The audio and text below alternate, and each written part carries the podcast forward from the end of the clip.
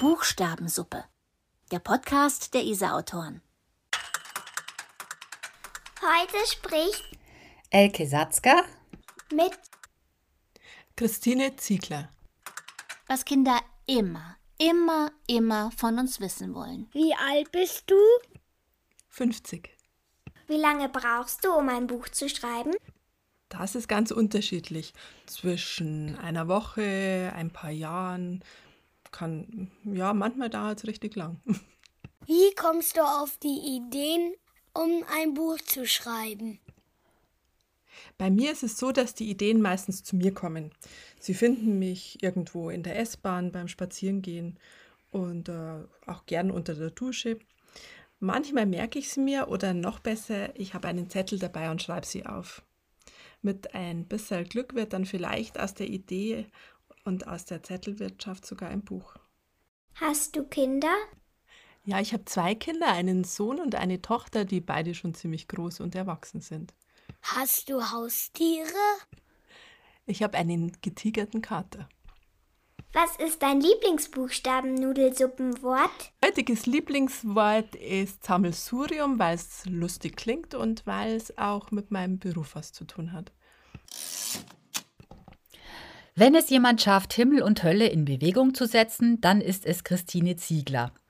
Ob A wie Anaconda oder G wie Genmanipulation, T wie Teufel oder Z wie Zucchinisüppchen, in Tines schreiberischem Kosmos ist nichts zu klein oder zu groß, zu ungefährlich oder zu furchteinflößend, als dass es nicht zwischen ihre Buchdeckel passt.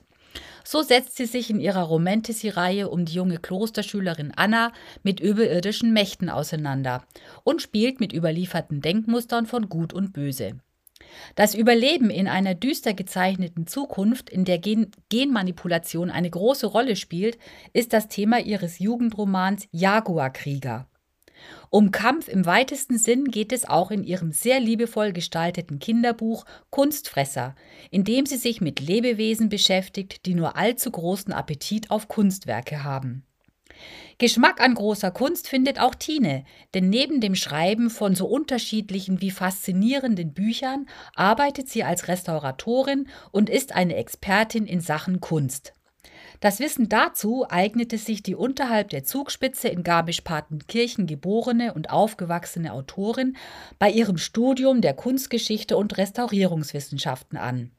Seit 1994 arbeitet sie an verschiedenen Museen und restauriert neben Gemälden oder Skulpturen hauptsächlich Textilien wie zum Beispiel Wandteppiche, Königsmäntel oder alte Fahnen. Ungefähr 2015 begann sie belletristische Texte zu schreiben, die seit 2018 in kurzem Abstand beim Südpol Verlag erschienen. Neben den Kinder- und Jugendbüchern, über die wir gleich sprechen werden, schrieb sie auch den sehr witzigen und unterhaltsamen Frauenroman Sauer macht listig und verfasste außerdem ehrenamtlich für ihre Kirchengemeinde Adventsgeschichten für Kinder. Christine Ziegler ist verheiratet, hat zwei erwachsene Kinder und lebt heute mit Mann und Kater Maui in einem Vorort von München. Tine, ich freue mich sehr darüber, dich heute bei mir zu haben und mit dir ein Buchstabensüppchen zu löffeln. Ich hätte natürlich auch gerne ein Zucchini-Süppchen gekocht, wie in deinen Anna-Büchern, aber dazu fehlte mir das Rezept. Vielleicht könntest du ja mal Schwester Hildegard darum bitten, ob du es veröffentlichen darfst bin mir gar nicht sicher, ob Schwester Hildegard dieses Geheimrezept rausrücken würde. Naja, dann lassen wir es halt bei der Buchstabensuppe. Nudelsuppe ist doch super. Tine, um Essen, besser gesagt um Knabbern, Nagen und Schmatzen geht es auch, wie schon erwähnt, in deinem jüngsten 2021 erschienenen Buch Kunstfresser aus dem Leben einer Museumsmotte. Genau, in diesem Buch begleitet die kleine Motte Jolinde ihren Onkel Heribert in ein Museum. Dort stößt sie nicht nur auf allerlei andere tierische Museumsbewohner, sondern erfährt auch viel über Kunst und erlebt natürlich auch ein spannendes Abenteuer. Ja, also ich habe ja nun selbst auch Kunstgeschichte studiert, aber dass in den Museen so viel Krabbelzeug kreucht und fleucht, war mir ehrlich gesagt nicht bewusst. Museumsmotten, gibt es die wirklich? Ja, die gibt es leider wirklich. Ab und zu verirrt sich eine Motte ins Museum aber die Restauratoren sind dann natürlich sehr wachsam, trotzdem passiert es immer wieder. Und es gibt in Museen eben nicht nur Motten, sondern auch ganz andere Insekten, die Ausstellungsstücke zum Fressen gern haben. Es gibt Pelzkäfer, Papierfischchen, Holzwürmer oder einen kleinen Käfer, der sogar Museumskäfer genannt wird. Echt? Wie, was ist das für einer? Ist der heimisch oder kommt der Mhm. aus dem Den Ausland? gibt es bei uns. Den gibt's das ist so ein ganz kleiner, schwarz-grauer, manchmal auch brauner Käfer. Und was frisst der am liebsten? Der frisst, glaube ich, ziemlich querbeet alles organische, ähm, ja, Federn, ähm, ich, was dem also schmeckt. Ja, alles, was schon so ein bisschen abgebaut und alt ist. Mhm. Manchmal fressen die auch in Insektensammlungen sich durch. Also Kannibal sozusagen. quasi. Ja, und äh, treiben die sich in, hauptsächlich in den Depots rum oder sind die Ja. wirklich auch in den Ausstellungsräumen? Also in den Ausstellungen sieht man sie natürlich schnell und ähm, die werden entdeckt, aber am liebsten fressen sie in den Depots, weil da ist ruhig und dunkel. Mhm. Und von dem her müssen die Restauratoren einfach gut schauen, ob sie Spuren finden. Ja, und diese Käfer werden ja zum Teil auch tatsächlich von den, von den Leuten, von den Besuchern ins Museum reingetragen. Das erfährt man ja auch in dem Buch. Das ne? kann es auch geben, dass man was mitbringt. Manchmal sind auch die Fenster nicht ganz dicht, schließen nicht mhm. gut, da kann was passieren und manchmal wird es mit Kunstwerken auch eingeschleppt. Mhm. Also im Grunde genommen ist ja dann dieses Buch ähm, für dich die perfekte Symbiose zwischen deinem Beruf als Restauratorin und deiner Berufung ähm, als Autorin. Wobei dieses Buch in der Reihe deiner sonstigen Bücher ja etwas aus dem Rahmen fällt. Ähm, es ist ja schließlich kein Roman. Das stimmt. Ähm, dieses Buch verbindet meine beiden Berufe als Restauratorin und Autorin. Ähm, und es fällt sofern aus dem äh, Rahmen, weil es ein erzählendes Sachbuch geworden ist. Das hat sich der Verlag gewünscht. Erst war es ähm, nur die Geschichte von Heribert und Jolinde. Und dann hatte der Verlag die Idee, aus dem Buch ein Vorlesebuch, ein Mitmachbuch zu machen, wo Kinder selbst kreativ werden können und in dem man auch viel Informationen über Kunst und über Museen finden. Äh, inwiefern ist es ein Mitmachbuch für Kinder? Also was wird da in dem Buch den Kindern geboten, dass sie äh, selbst aktiv werden können? Es gibt zum Beispiel Suchbilder, wo man zwei Bilder vergleichen kann oder man darf auch reinmalen, man darf eine Eintrittskarte einkleben, ähm, man darf überhaupt sein Lieblingsmuseum nennen.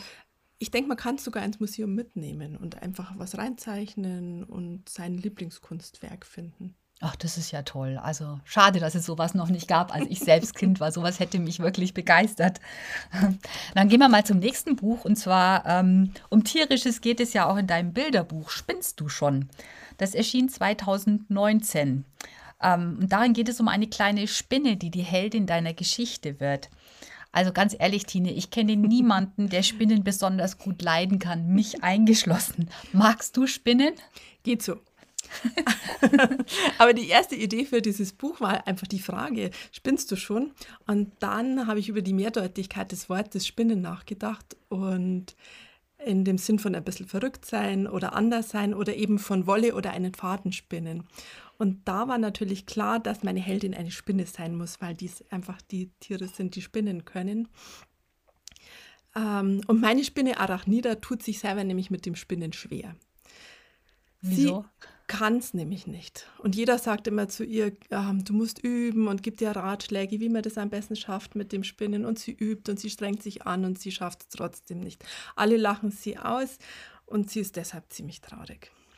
Hm. Aber sie findet eine kreative Lösung und ihre ganz eigene Art zu spinnen. Mhm. Mhm. Toll. Und was war so der, der, der Hintergedanke bei der Geschichte? Du wolltest einfach Mhm. Zeigen oder? Mir war es total wichtig zu zeigen, dass auch wenn man anders ist oder was nicht kann, obwohl man immer übt, Mhm. dass man trotzdem eine Lösung finden kann und dass eben jeder auf seine eigene Weise spinnen darf.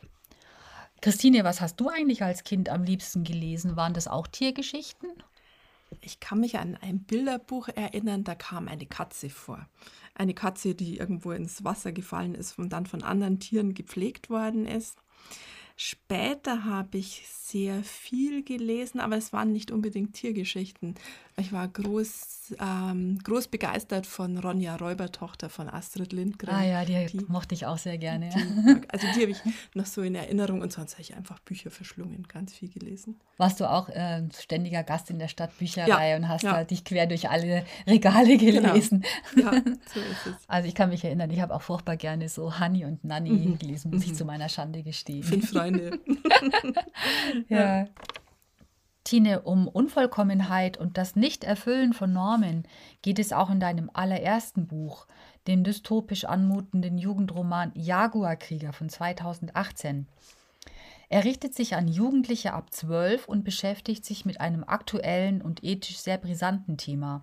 Es geht nämlich um Genmanipulation und davon ist auch der 16-jährige Will, deine Hauptfigur, betroffen.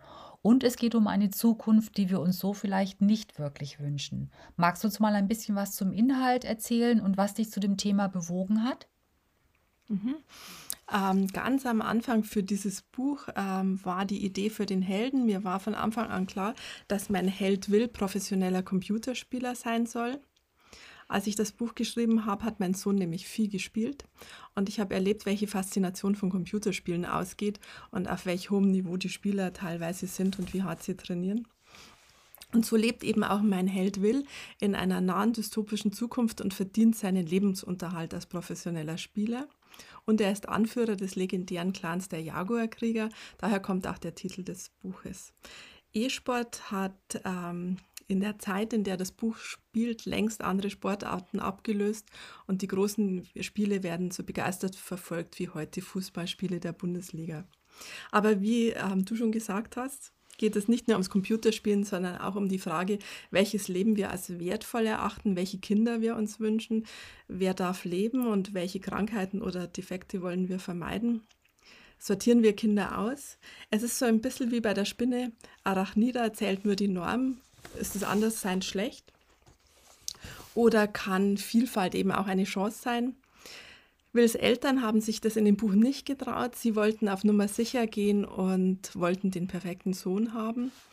Ähm, sie haben von einer Gentechnikfirma ihr Kind optimieren äh, lassen, aber leider hat sich der Sohn ganz anders entwickelt, als der Vater sich das gewünscht hat. Und der Vater macht von seinem Rückgaberecht Gebrauch. Ähm, die Firma ist in diesen Fällen sehr großzügig. Man darf die Kinder bis zum 12. Lebensjahr ohne Angabe von Gründen retournieren. Und das war für mich so die schlimmste Idee mhm. des Buches, dass man das machen kann. Mhm.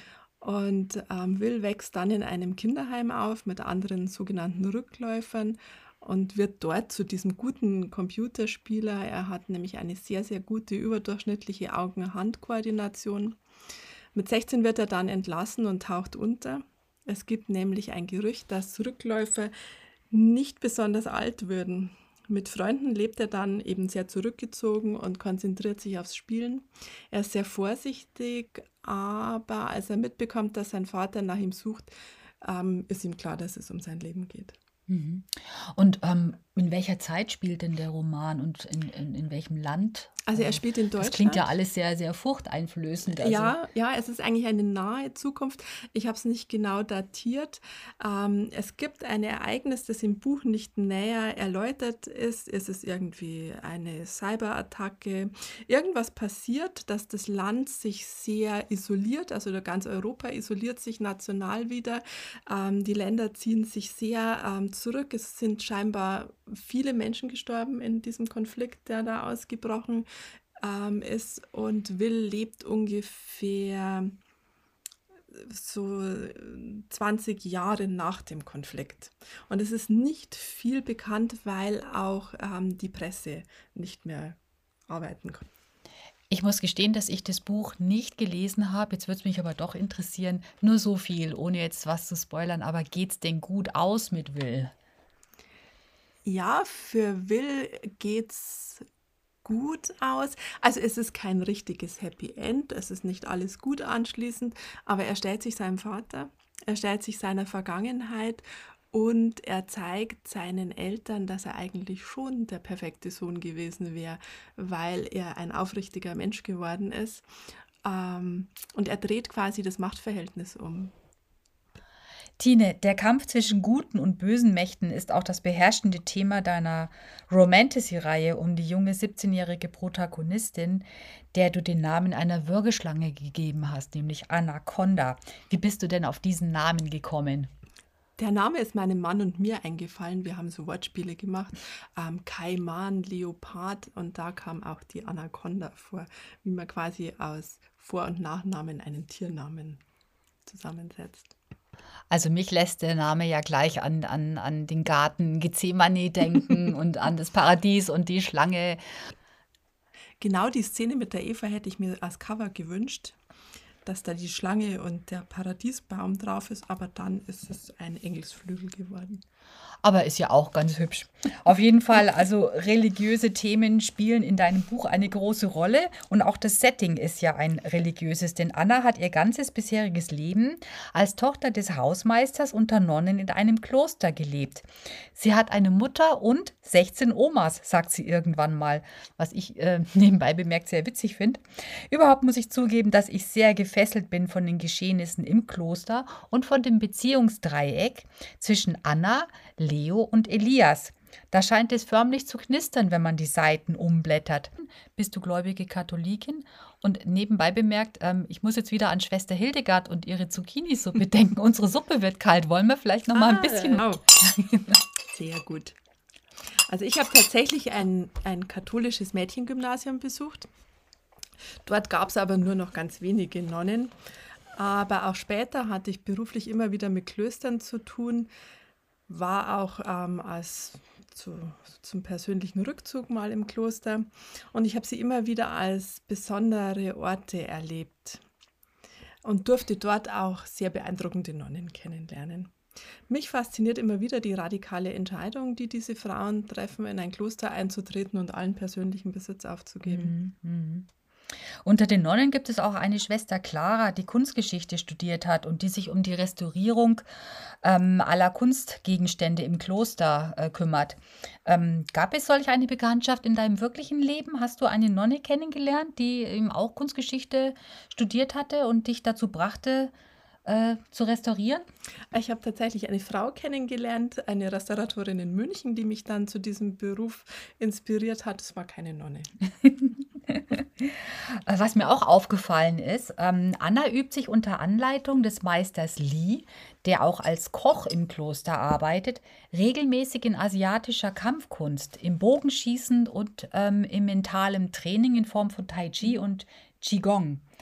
Ähm, du bringst Formulierungen, die mich vermuten lassen, dass du, dass du das auch selbst betreibst. Zum Beispiel im Band 2, beim Bogenschießen mit Meister Li, da schreibst du, ich beobachtete meinen Atem und konzentrierte mich auf meine Wahrnehmung.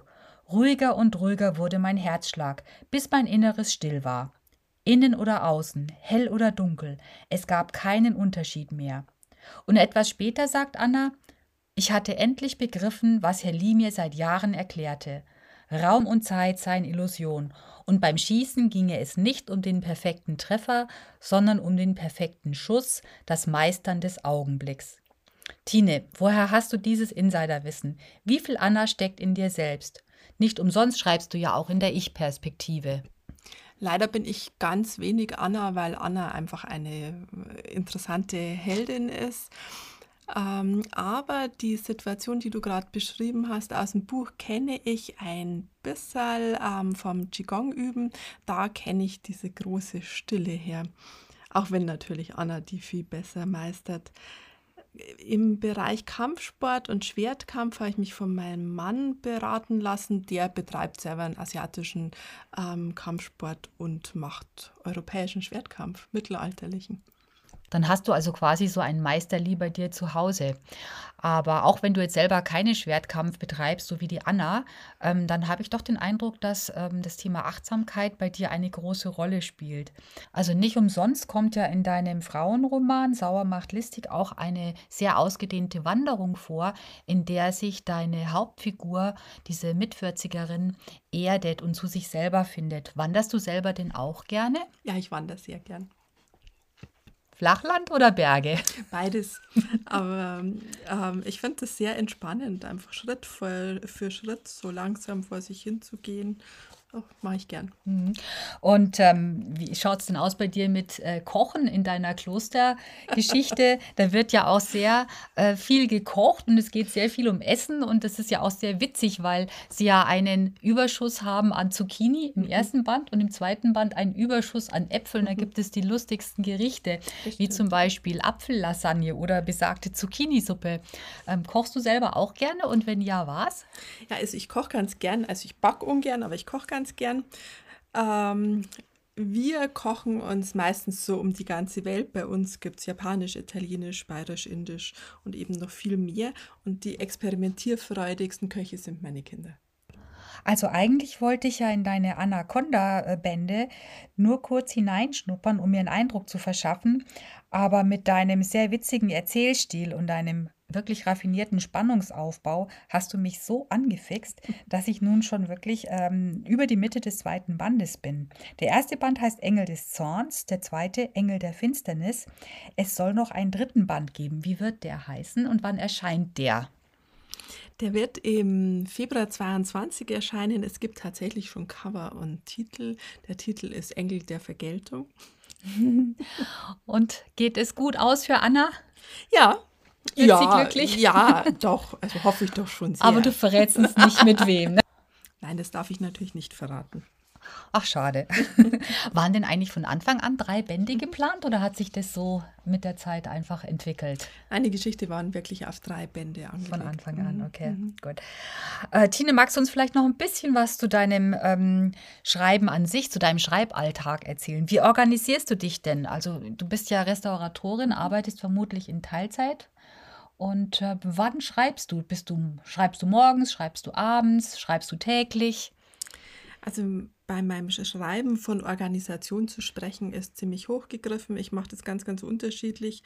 Manchmal schreibe ich richtig viel, schreibe auch täglich. Und dann gibt es wieder so, also das sind so Zeiten, wo ich kaum vom Schreibtisch wegkomme. Und dann gibt es wieder Zeiten, wo ich weniger schreibe, wo ich viele andere Sachen mache. Aber dann kommen wieder diese Ideen, die mich finden und dann schreibe ich wieder. Mhm. Und die notierst du dann alle in einem Notizbüchlein und äh, greifst dann ab und zu dann? Ja, das klingt schon wieder sehr organisiert. ähm, es sind manchmal Zettel ähm, viele Sachen merke ich mir auch und vergesse sie dann wieder. Also das ist Organisation ist das falsche Wort für das, wie ich okay. schreibe. Aber plottest du dann, äh, wenn du eine Idee hast, plottest du die dann richtig durch oder fängst mhm. du ziemlich schnell an zu schreiben und also ich, wartest drauf, mhm. was dir dann alles so einfällt? Also ich schreibe relativ schnell, habe aber schon eine relativ klare Idee, wo meine Geschichte hin will, bin aber jetzt keine so kleinschrittige Planerin wie viele andere. Mhm. Und ähm, arbeitest du mit einer Agentur zusammen oder mhm. ähm, bietest du deine Bücher selbstständig äh, Verlagen an? Ich bin bei der Agentur Meller in München mhm. ähm, und kleinere Projekte darf ich immer noch selber anbieten. Ah ja, okay. Aha. Hast du schon weitere Buchideen? Was, woran schreibst du gerade? Ich habe ganz viele Ideen. Ich schreibe also meistens an mehreren Projekten gleichzeitig, was ähm, schön, aber auch herausfordernd ist, finde ich, oder? Ja. Ähm, und also ich denke mir immer, ich konzentriere mich auf eins, schaffe es aber meistens dann nicht. Ähm, ich schreibe tatsächlich an einer Kinderidee, einer Jugendidee und einer für Erwachsene. Also wenn du mit einer Geschichte dann gerade nicht so weiterkommst, dann ja. irgendwie ja. wendest du dich wieder. Aber dann gibt es halt sowas wie eine Abgabefrist und ja, dann klar. muss eine Geschichte fertig werden. Aber doch, es drängelt sich immer was dazwischen. Tine, jetzt haben wir so viel über deine Bücher gesprochen. Ähm, magst du uns vielleicht noch ein bisschen was vorlesen? Und was, welches Buch hast du dir ausgesucht? Ich lese aus den Kunstfressern vor. Und zwar ähm, starte ich da, wo Heribert seine Familie auf dem Land besucht und wie immer hat er ein Mitbringsel dabei. Na ja, schön. Mit einer schwungvollen Bewegung holt Heribert unter seinem linken Flügel das Geschenk hervor und legt es vor die Kinder. Ratlos betrachten die Landmotten ein blaues Schmutzkörnchen. Das ist Kunst, erklärt Heribert feierlich. Kunst, wiederholt Jolinde und betastet das Mitbringsel mit ihren Fühlern. Was ist Kunst? Heribert denkt nach. Langsam bewegt er seinen Kopf von links nach rechts und von rechts nach links. Schließlich antwortet er. Kunst konzentriert, bringt Gefühle und Beobachtungen, einfach alles auf den Punkt. Es ist etwas Besonderes, Schönes, das uns staunen lässt und nachdenken und manchmal sogar weinen. Heribert krabbelt um den Krümel herum. Kunst kann man nicht erklären, die muss man erleben. Die Mottenkinder grinsen sich an. Immer, wenn Erwachsene keine Antwort wissen, stottern sie wirres Zeug. Das ist ein furztrockener, dreckiger Krümel, stellt die kleine Josina fest und rümpft die Nase. Genau, stimmt Joko zu. Sowas wird hier eingesaugt. Alle lachen. Von wegen, das ist große Kunst. Heribert macht eine Pause. Dieses Blau. Färbte den Pinsel von Pablo Picasso. Den kennt jedes Kind. Keine Landmotte will zugeben, den Namen noch nie gehört zu haben aber sie waren auch noch nie in der Stadt oder in einem Museum. Und er ist berühmt, weil er blaue Krümel macht? fragt Justus ungläubig. Die Kinder sind enttäuscht.